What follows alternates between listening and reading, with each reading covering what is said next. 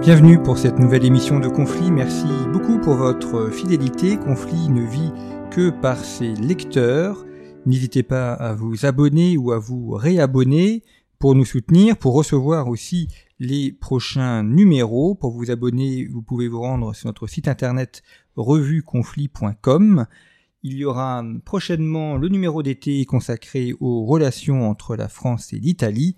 Et puis en septembre, un dossier consacré à l'Occident. Et puis les abonnés ont aussi du contenu exclusif, notamment un accès à, des articles réservés sur le site internet et euh, notamment la rubrique Lu à l'étranger, qui est une reprise d'articles traduits parus dans des revues étrangères, ainsi qu'une infolettre euh, tous les samedis et euh, d'autres contenus qui vous sont réservés. Alors nous allons cette semaine euh, poursuivre nos analyses autour de la guerre en Ukraine. On a consacré plusieurs émissions, non pas tant au combat et euh, aux opérations en tant que telles qui évoluent assez rapidement, euh, ça on, réserve ça pour des analyses plus plus rapides, mais essayer de faire quelques bilans dans la mesure du possible, quelques bilans autour de cette guerre on a eu fait quelques des bilans généraux, on a également traité des questions maritimes euh, de cette guerre en Ukraine et aujourd'hui, on va s'intéresser à l'emploi d'une arme, à l'emploi d'un matériel assez particulier, à savoir l'hélicoptère. On va s'interroger sur la manière dont celui-ci est utilisé, sur euh, son utilité, son efficacité, ses failles également, pour essayer de comprendre l'usage de l'hélicoptère dans cette guerre en Ukraine.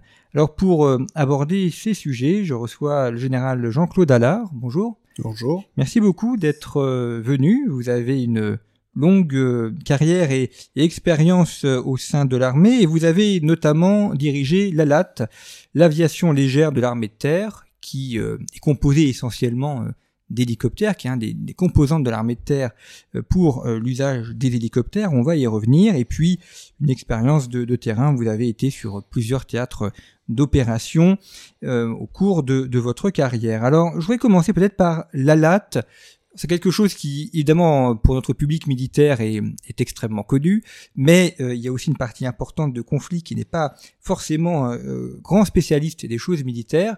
Donc, euh, je voulais, vous nous expliquiez ce que c'était exactement que cette unité. je ne sais pas si le terme d'unité est, juste. En, quoi consiste la LAT et pourquoi avoir attaché des hélicoptères à l'armée de terre, ce qui peut surprendre de prime abord quand on n'est pas directement immergé dans ces sujets?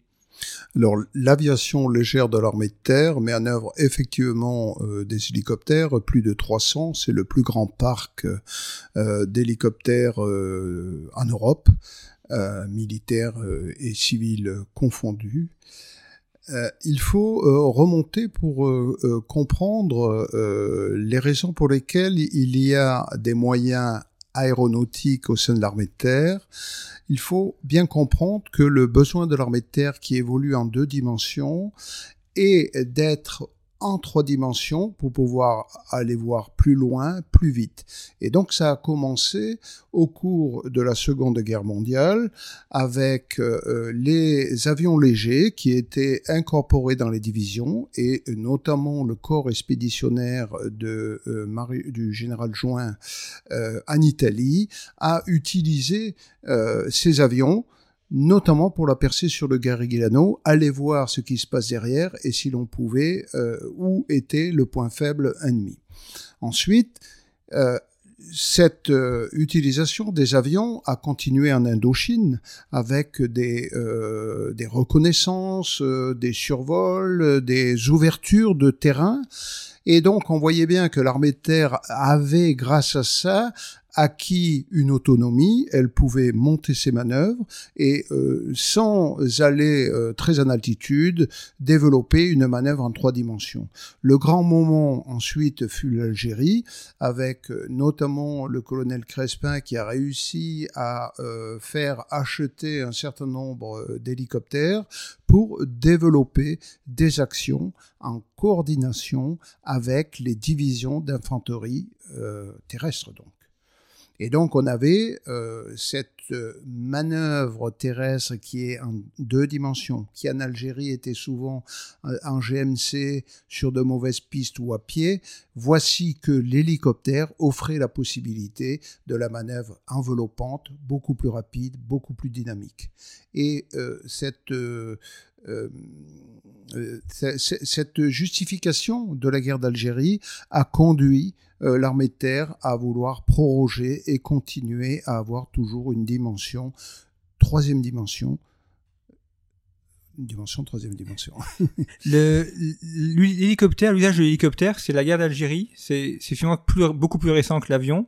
Et c'est vraiment la, guerre d'Algérie où il a été euh, utilisé Oui, euh, en, Indochine, il y a eu euh, les prémices euh, de la formation d'un petit groupe d'hélicoptères au sein, mis en œuvre par l'armée de terre et pour les besoins de l'armée de terre, mais il n'a été finalement engagé de façon opérationnelle qu'après la chute de Dien Phu pendant les trois mois où l'armée euh, française restait sur place encore là-bas et devait évacuer ses blessés, évacuer les camps, etc. Donc c'était surtout pour euh, de, des évacuations sanitaires. Mais rapatrié en Algérie, il y a eu le développement tactique de l'emploi de l'hélicoptère.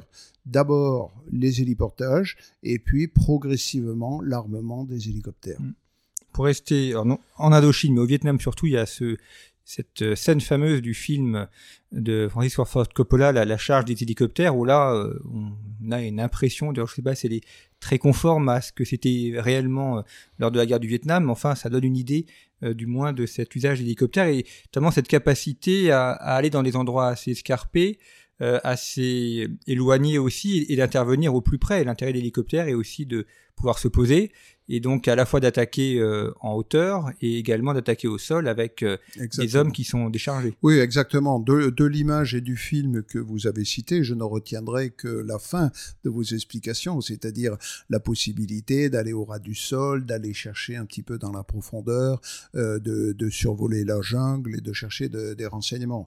Toute la partie où le colonel monte à l'assaut d'un village au son de, de la musique de Wagner, euh, c'est effectivement vraiment. On laisse au cinéma. C'est vraiment du cinéma. Euh, donc euh, c'est tout à fait ça. L'hélicoptère, sa capacité, c'est que il s'affranchit du terrain mais dans la doctrine française, il l'utilise également. C'est-à-dire que vous avez une coupure, il va la franchir très facilement, mais il va utiliser le terrain, c'est-à-dire que nous pratiquons, nous, dans la latte française, le vol de combat ou vol tactique, qui consiste à utiliser tous les masques, toutes les collines, tous les, pour pouvoir progresser sans se faire voir de l'ennemi. Euh, cela le rend euh, non prédictible. C'est-à-dire que l'ennemi qui est en face, quand euh, il veut se défendre, il fait une embuscade le long d'une route, mais l'hélicoptère n'est lié à aucune infrastructure. Donc il n'a pas besoin d'un terrain, il n'a pas besoin d'une route pour se déplacer, et donc vous voyez bien que l'ennemi euh, doit se protéger dans toutes les directions. Et c'est donc euh, un problème. Ensuite, la troisième qualité de l'hélicoptère, c'est qu'il vole de 0 à environ 250-300 km/h. On parle aujourd'hui beaucoup, notamment chez les Américains, d'hélicoptères qui, qui, volent vite ou très vite.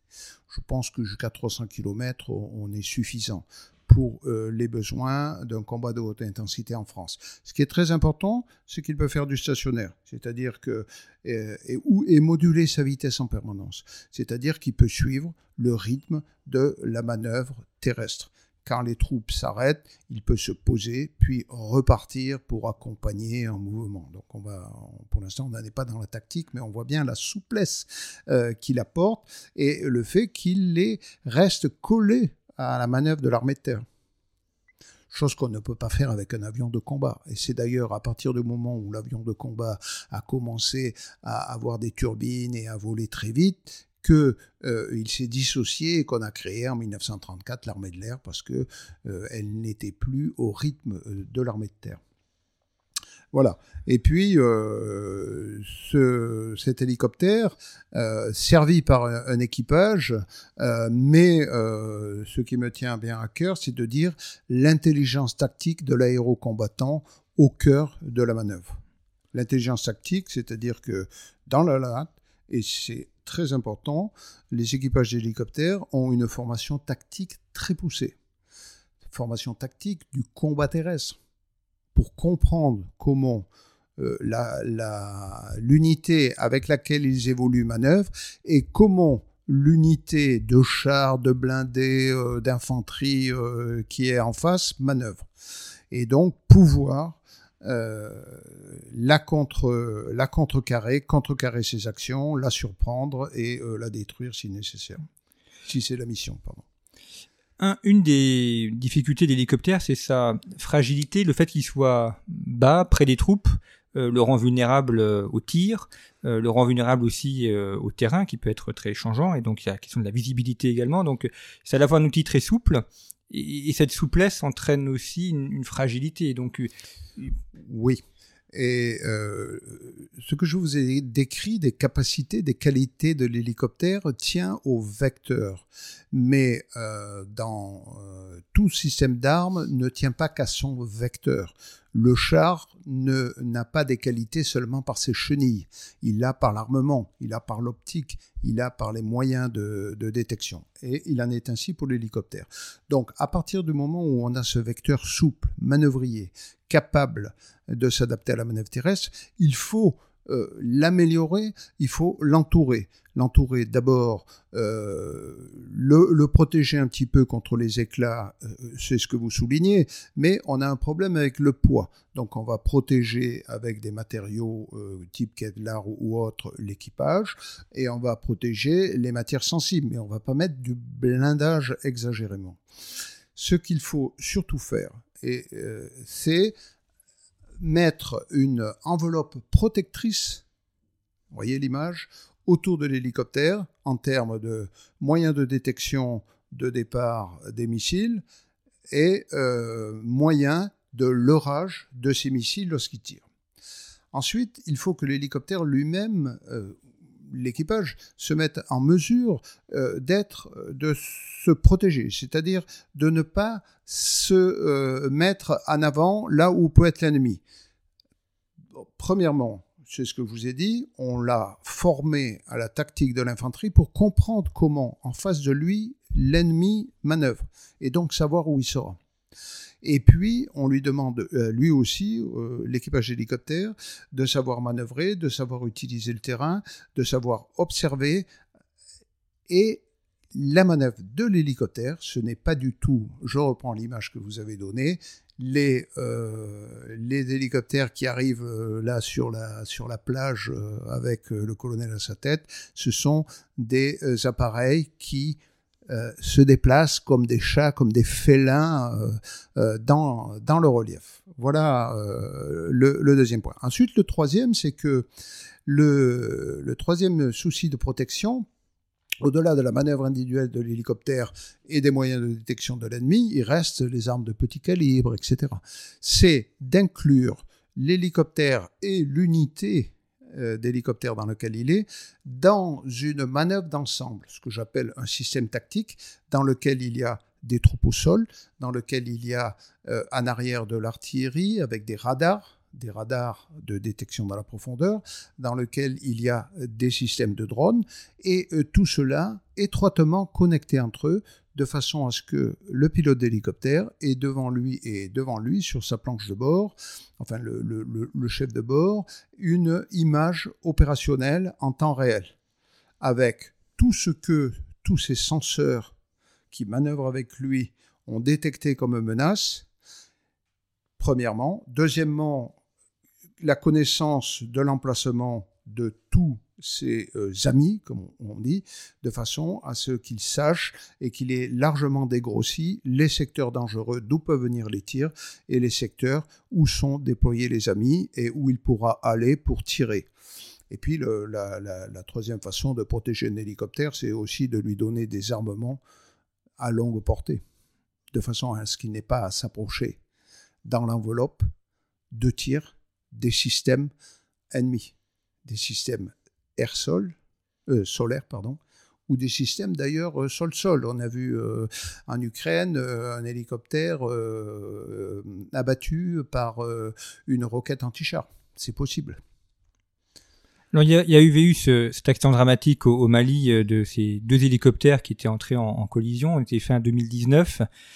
13, 13, soldats avaient péri au cours de cette opération. Ça avait d'abord suscité une, grande émotion, d'abord par le, le côté dramatique de l'accident et le nombre de morts, et aussi ça, ça avait montré, euh, ça avait montré aussi les difficultés euh, de l'usage de l'hélicoptère. là, dans une opération où il y avait beaucoup de sable et donc des difficultés de vision, le, rapport avait souligné qu'il y avait une, difficulté de, coordination entre les deux hélicoptères qui ne s'étaient pas vus les uns les uns les autres. Voilà, euh, c'était de nuit. C'était avec euh, effectivement du sable, c'était avec une très mauvaise visibilité, puisque même les systèmes, euh, qu'ils soient euh, infrarouges ou en augmentation de, de, lumière, dans des endroits comme ça qui sont euh, avec une température à peu près égale, on a beaucoup de mal à, distinguer l'ensemble, donc c'est ça. Et puis, euh, donc je, reviens à ce que je dis, c'est la connectivité, c'est-à-dire que euh, le, les hélicoptères doivent avoir ce que l'on appelle une image opérationnelle commune pour savoir exactement où évoluent leurs amis et, les autres. Et ça, ça aide dans ce genre de, dans ce genre d'accident euh, où effectivement euh, il n'y avait pas une bonne connaissance de la position euh, de, de l'hélicoptère. C'est la difficulté et c'est la difficulté qu'il faut vaincre, mais par la technique, par la technologie, parce que les hélicoptères, on ne va pas employer un hélicoptère tout seul. Il faut l'employer à plusieurs pour que ce ait un effet significatif. Et, pour cela, il faut qu'il euh, y ait une connectivité interne même à, l'unité d'hélicoptère pour qu'il se euh, puisse évoluer euh, facilement tous les deux. Alors vous avez évoqué la guerre en Ukraine, on va y revenir justement. Je renvoie nos auditeurs à un article qui est paru sur le site internet de Conflit euh, qui s'intitule Les hélicoptères d'attaque russes posent un problème à l'offensive ukrainienne, article qui est paru le 21 juin 2023 et qui est une reprise, une traduction euh, d'un article paru sur une, revue euh, militaire américaine qui s'intitule The War Zone. Donc nous avons repris et traduit cet article. Il y a beaucoup de choses tout à fait passionnantes pour comprendre l'usage de l'hélicoptère par les Russes et notamment les deux auteurs américains montrent euh, comment les, Russes ont utilisé leurs hélicoptères d'un point de vue euh, tactique, les difficultés que ça a posées, et, notamment la, capacité qu'a l'hélicoptère d'attaquer en, arrière de la ligne euh, d'attaque, donc de pouvoir aller derrière les lignes et d'attaquer quasiment à revers. Oui, alors il y a, il y, a, y, a, deux périodes séparées par un grand blanc, en fait, euh, sur euh, les hélicoptères en Ukraine. La première période, c'est euh, dès février jusqu'à environ la fin mars, où il y a de part et d'autre des systèmes antiaériens présents et qui saturent le fond et il y a quelques tentatives d'utiliser de la part des Russes et de la part des Ukrainiens les avions et aussi les hélicoptères. Mais comme le, le, le, système antiaérien est quand même présent, il y a, des pertes.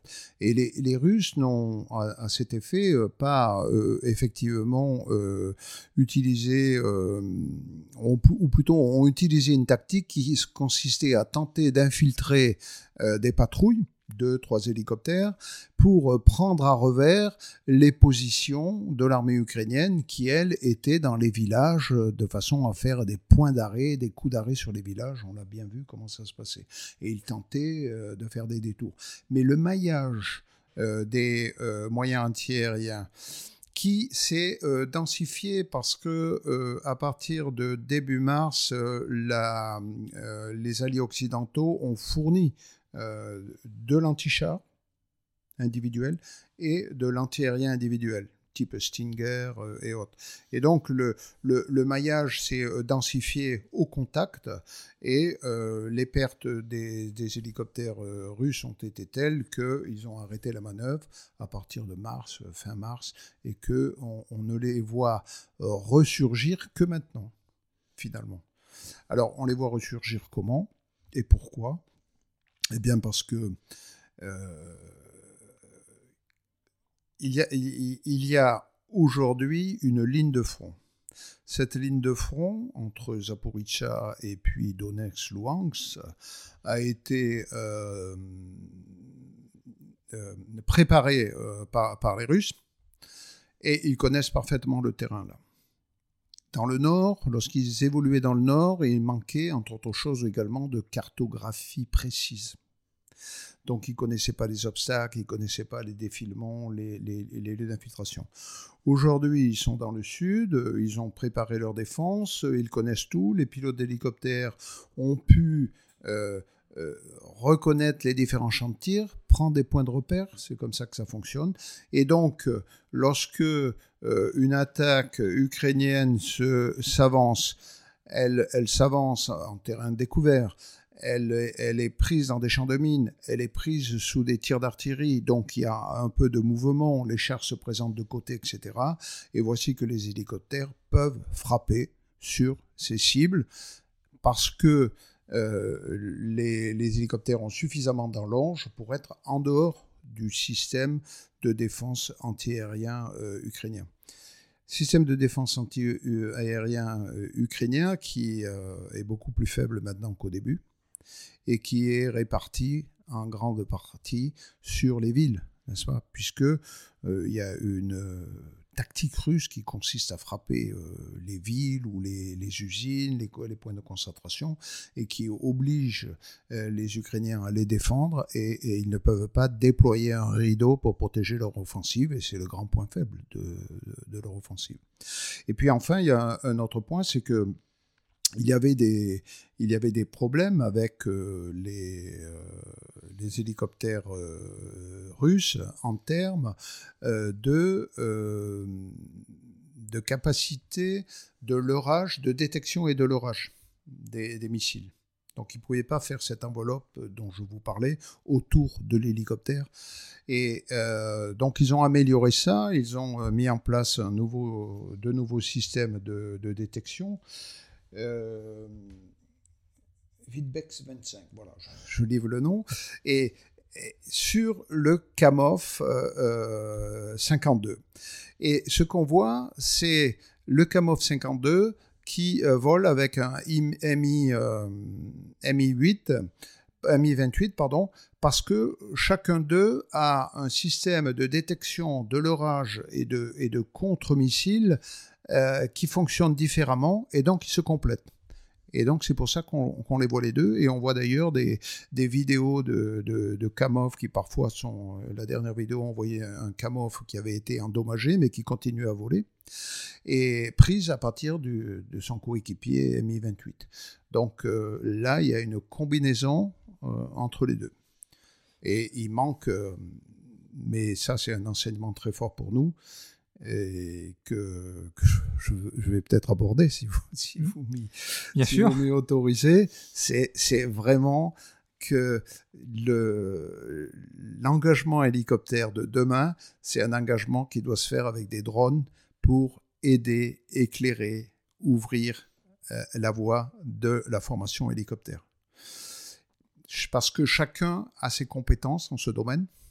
Le drone est un engin euh, il ne s'agit pas d'avoir un gros drone, je, ne parle absolument pas du patrouilleur, c'est un engin adapté à, la, manœuvre euh, hélicoptère qu'il faut avoir, et celui-ci va permettre d'éclairer les formations d'hélicoptères, voire même de servir euh, de appât pour les défenses anti-aériennes ennemies, de façon à ce que, un, elles tirent, donc on, on voit d'où elles ont tiré, et on peut faire de la contre-batterie, et puis qu'elles épuisent aussi leurs munitions.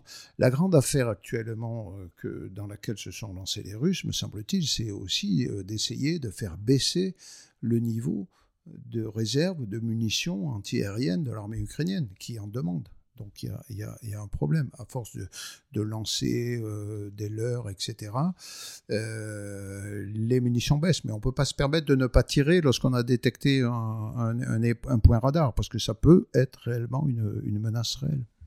Alors justement, vous, avez anticipé la question que je vais vous poser sur les drones, euh, parce que la question, alors qui est un peu une question de euh, tarte à la crème, mais est-ce que le, le, drone va rendre inutile l'hélicoptère? Est-ce que il pourrait remplacer l'hélicoptère? Vous avez répondu en disant euh, non, en fait, il va, il va le compléter, il va apporter une utilité.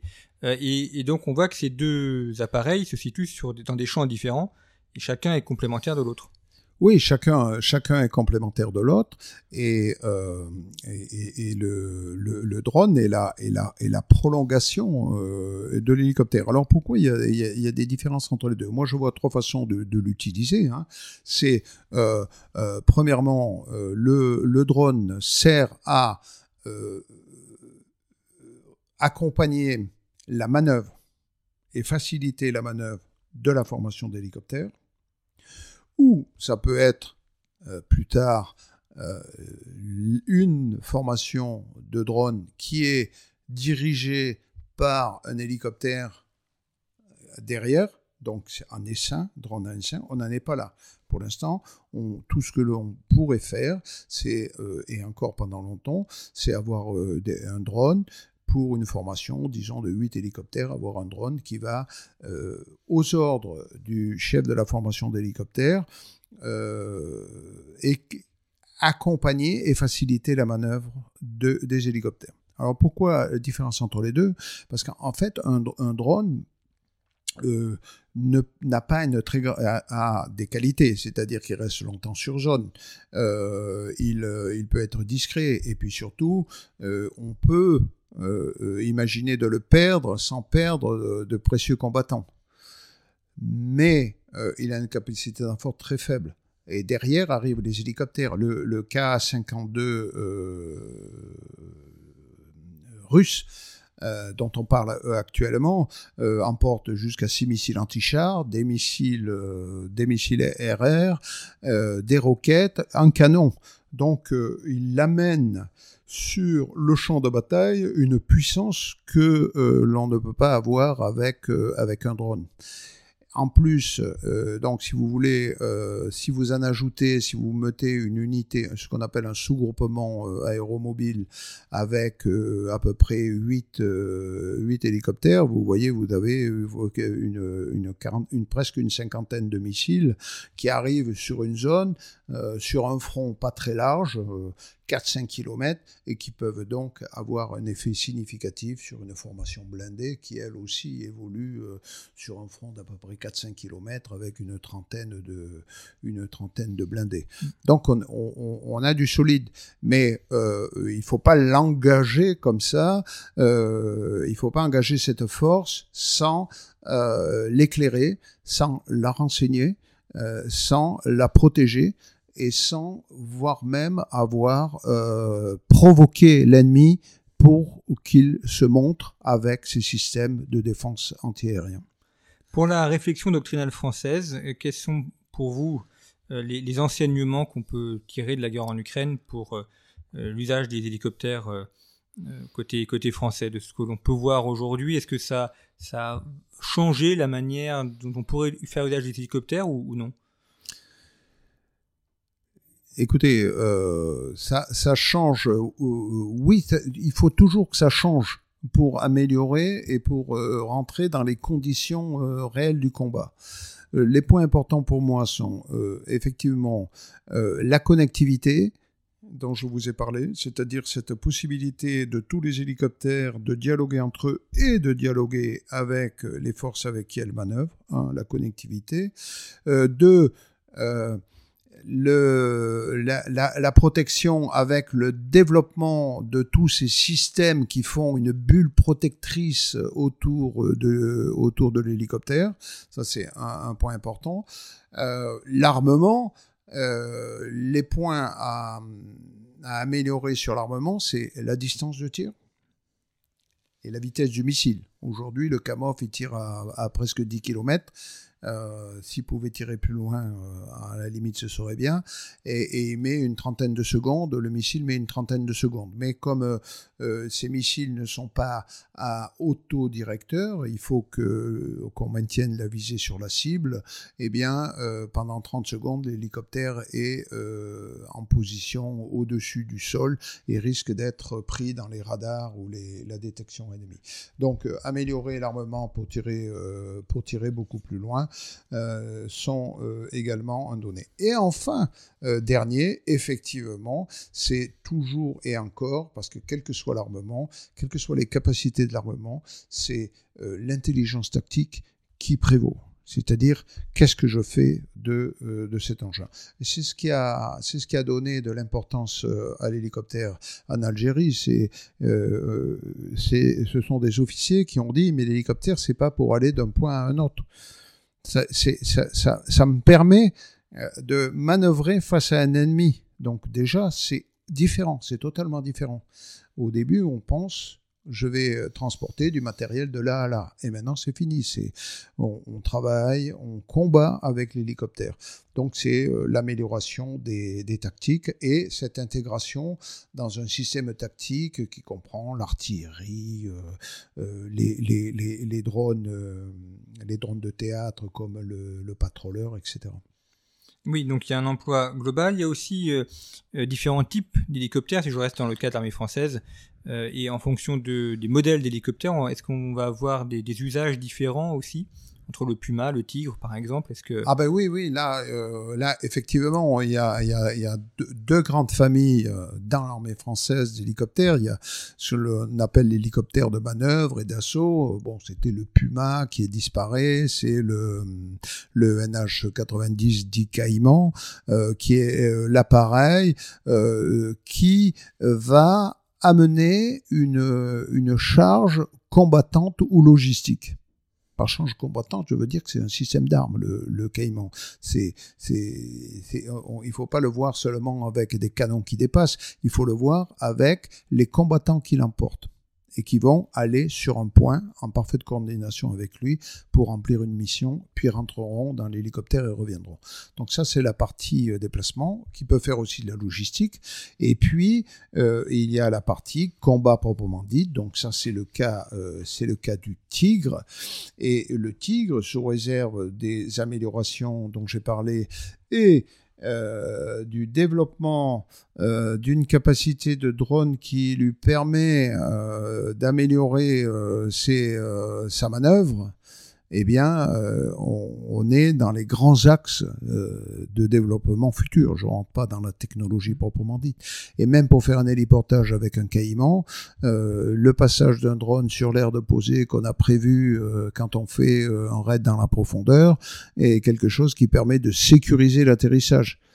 Alors, un exemple, c'est les Russes qui ont tenté de se saisir de l'aéroport d'Ostomel. Manifestement, euh, ils n'ont pas fait de manœuvre. Ils sont arrivés, c'est l'aéroport, il est là sur la carte, on va y aller. Donc, euh, un, ils étaient euh, suivis par les systèmes de renseignement ukrainiens et puis de, de, leurs alliés, et puis de tout le monde d'ailleurs, qui pouvait avoir accès aux images satellites ou autres. Et puis, ils sont allés dans un endroit prédictible immédiatement. C'est ça le problème. Mmh. Si, si, euh, si vous avez un aérodrome euh, et que vous avez l'habitude de vous poser sur les aérodromes, l'ennemi dit bon où sont les hélicoptères ennemis? Ben ils vont venir sur l'aérodrome. Si vous êtes une armée qui ne travaille pas comme ça, mais qui travaille avec un hélicoptère toujours euh, dans la campagne, le moins possible sur les aérodromes, le moins possible sur les endroits comme euh, l'a fait l'armée et le fait encore euh, la latte française que j'ai connue pendant 40 ans, eh bien, euh, vous n'êtes pas prédictible. Vous savez pas dans quel coin de bois, dans quelle forêt se trouve la masse d'hélicoptères qui tout d'un coup va décoller et venir attaquer votre bataillon de chars. Ça veut dire qu'il faut être le, le plus surprenant possible, en ne, ne, jamais faire les mêmes routines pour que l'adversaire ne puisse pas les Exactement. Ne pas être prédictible Et, c'est la, c'est la grande souplesse, comme je vous disais, de l'hélicoptère. Il n'est pas prédictible. Il est, et on, un véhicule à roue, on sait qu'il va passer par ce, pont. Euh, S'il veut venir jusqu'à moi, euh, il n'y a que ce pont ou il n'y a que ce guet. Euh, bon, l'hélicoptère, c'est, il passe en fait où il veut, où il veut, en, en prenant en compte, bien entendu, la situation tactique.